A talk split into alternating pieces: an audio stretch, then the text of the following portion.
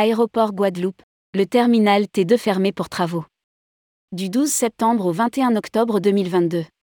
Le terminal T2 de l'aéroport de Pointe-à-Pitre en Guadeloupe est fermé pour travaux, à compter de ce lundi 12 septembre 2022 et jusqu'au 21 octobre 2022.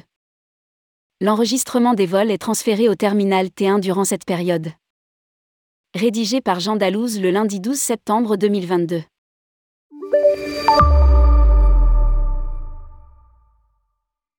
La société aéroportuaire Guadeloupe-Pôle Caraïbes annonce, dans un communiqué, que le terminal T2 régional est fermé pour travaux, à compter du 12 septembre jusqu'au 21 octobre 2022. L'enregistrement des vols sera transféré au terminal T1 international durant cette période.